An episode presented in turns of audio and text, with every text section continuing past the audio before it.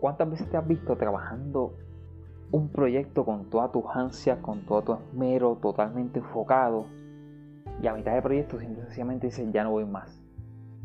Y un proyecto que te ha tomado tanto tiempo y un proyecto que realmente es importante, simple sencillamente lo pones de lado y lo abandonas. Eso tiene una razón de ser. Esas cosas no pasan de la nada. Muchas veces es un problema con estrategia.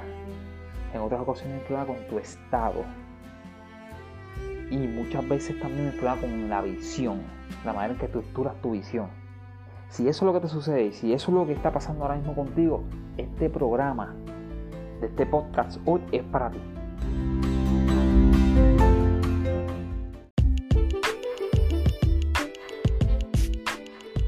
Vamos a ir poco a poco, vamos a repasarlo.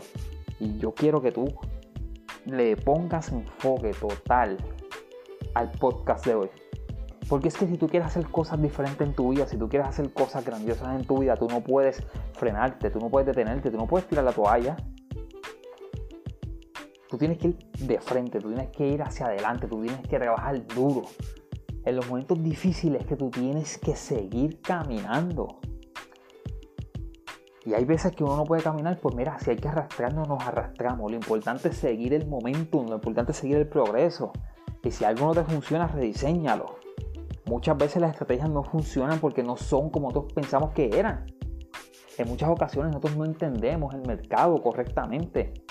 Y cuando yo hablo de mercado, sabes que estoy refiriéndome a esas personas que necesitan ese proyecto, necesitan ese producto, necesitan ese servicio que nosotros tenemos. Entonces muchas veces nos vemos envueltos en una situación donde pensamos que estamos solos y, y donde pensamos que el producto que nosotros tenemos no sirve. donde tú piensas que que has invertido tantas horas, tantos días, tantas semanas, tantos meses, años en algo que no te ha rendido frutos y muchas veces es solamente una cuestión de ajustar la estrategia. Porque muchas veces viene de un desconocimiento de nosotros del mercado, de esa persona que realmente necesita nuestro producto, porque en nuestra mente nosotros creamos un concepto de que este producto lo necesita este tipo de persona. Y en la realidad no es ese tipo de persona porque no te has sentado a hacer un análisis de lo que es tu cliente ideal.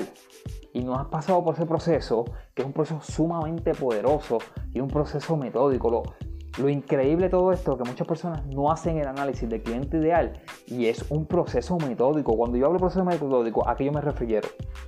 Mira, cuando yo te menciono proceso metódico, es que esto ya está estructurado con pasos y lo único que tú tienes que hacer es sentarte, coger una libreta, un lápiz y empezar a escribir. Y contestar una serie de preguntas reflexivas. Vas a tener que hacer research, vas a tener que hacer investigación sobre el tema, porque hay muchos de los datos de tu cliente ideal que tú no conoces, pero necesitas conocerlo. ¿Por qué? Porque así es que tú puedes crear una imagen. Y así es que tú le puedes poner rostro a las características que estableciste de tu cliente ideal. Y hay personas que no entienden el poder de eso. Yo te lo voy a explicar. Mira, el poder de tu cliente ideal es bien sencillo. Cuando tú tienes un cliente ideal y tú tienes esas características y tú tienes un rostro en tu mente, cuando tú hablas, tú le hablas a esa persona. Y si tú te pones a pensar las veces que tú has visto un mensaje que te impacta, pregúntate o reflexiona si no está redactado de una forma como si fuese para ti.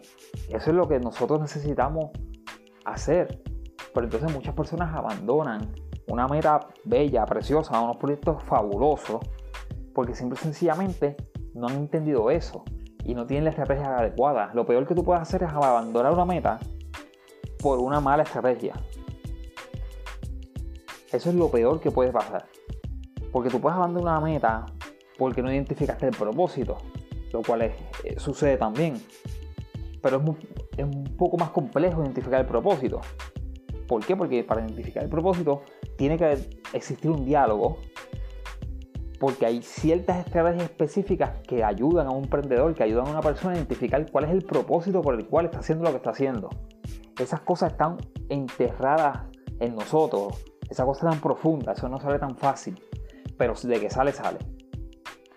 Si la persona lo sabe llevar, si el coach te sabe llevar, tú vas a, conectar con ese propósito que te mueve, con ese propósito que te llena de energía, que te llena de pasión, con ese propósito que muchas veces no, y no siempre, no quiero que me malentiendan, no siempre los propósitos te llenan de una pasión, una energía positiva. Hay muchas veces que el origen de esa energía es negativa. Son frustraciones, son quebrantos, son situaciones difíciles familiares, son situaciones difíciles personales. No toda la energía, no todo el combustible que nos mueve es positivo. De hecho, se sorprenderían que, gran parte de ese combustible realmente es negativo de situaciones difíciles y de crisis que hemos vivido y de crisis que, que las personas han, han tenido que sobrellevar y salir hacia adelante.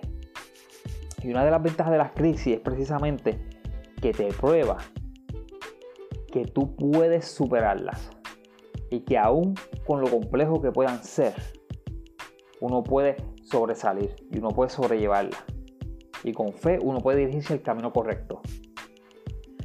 Así que yo, no hay necesidad ninguna de abandonar tu sueño, abandonar tu método, abandonar tu proyecto. No lo hagas nunca sin antes tener una conversación profunda sobre eso. Y sin antes repasar cuál es tu estrategia, sin antes repasar cuál es tu motivo, sin antes repasar cuál es tu propósito, sin antes ver si tú entiendes el concepto de tener un estado un estado físico, un estado emocional sólido para ir detrás de esa meta. Porque al fin y al cabo es una combinación de tres factores importantes para tu lograr una meta. Uno de, uno de ellos es el estado. El otro es el lenguaje, lo que tú dices. Y el otro es el enfoque, hacia dónde tú estás dirigiendo tu enfoque. O tú no has tenido nunca esta situación donde tú vas guiando y de repente ves un poste en una esquina que te llamó la atención y te quedas mirando ese poste y adivina hacia dónde va el carro. ¿Cuál ha sido la experiencia? Que el carro va hacia dónde? Hacia ese poste. Porque aun cuando tú no quieras darle ese poste, si tú te quedas mirando ese poste, tú le vas a dar. Porque la acción y el movimiento va en la dirección del enfoque. Eso es bien importante que lo entiendas.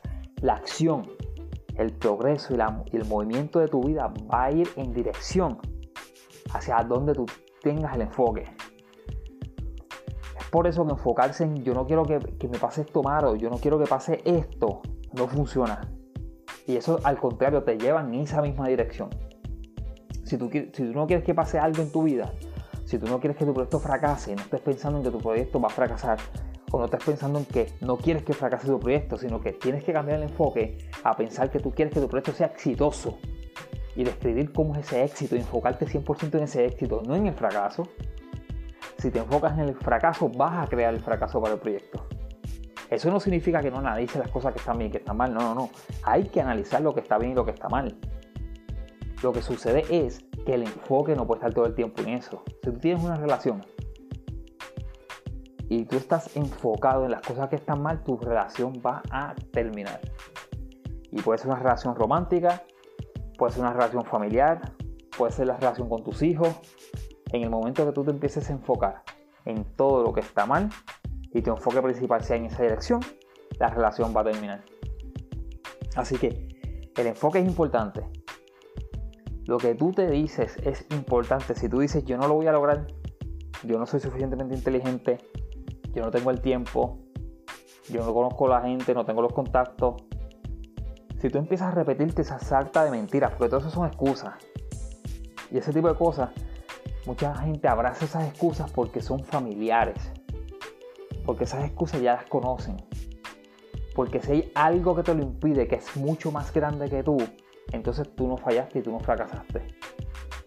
Pero si tú ves que esos obstáculos realmente no son grandes, que son simple y sencillamente inconvenientes en el camino, entonces te pone la presión a ti de ser exitoso. Y te pone el enfoque a ti para ser exitoso. Pero lo peor que tú puedes hacer en la vida es engañarte. Porque al final del día, una de las cosas que yo siempre he dicho es, tú tienes que evitar por todos los medios llegar a esos últimos días de tu vida y experimentar algo que se llama el arrepentimiento. En el momento en que tu vida se llene de arrepentimiento, tu vida se va a llenar de dolor y sufrimiento. Todo ser humano Yo digo siempre que todo ser humano, uno de sus primeros objetivos debe ser evitar el arrepentimiento. Es mucho mejor decir, sabes que yo tenía un proyecto y yo, y yo lo di todo. Y yo me esforcé. Y mira, no salió. Nunca logré entenderlo, nunca logré decodificar qué era lo que hacía falta. Pero al final del día vas a tener la satisfacción que tú te, te tiraste a ruedo. Que tú hiciste lo imposible. Que tú te moviste en esa dirección. Y es una sensación totalmente diferente.